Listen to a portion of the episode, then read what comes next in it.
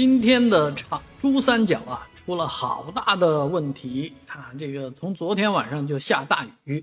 下到今天啊早上听到的消息就是香港因为这个暴雨啊，发出黑色的警报之后呢，股市都停了啊，而且一直延续到今天下午六点啊，所以全天股市取消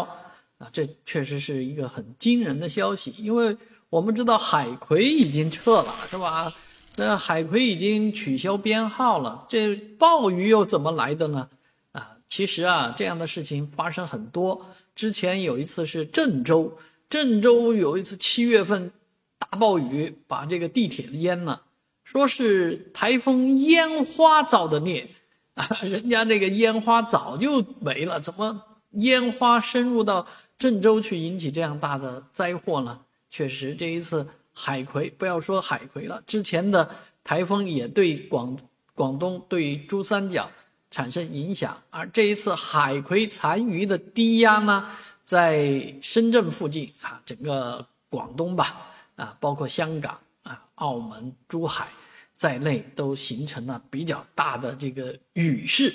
啊。香港的市区被淹了的景象，看着也是。蛮人震惊的，而在深圳就更多的故事了，啊，那这个确实这样的事情，这样的故事，我们还是希望越少越好，祈祷啊，人人平安。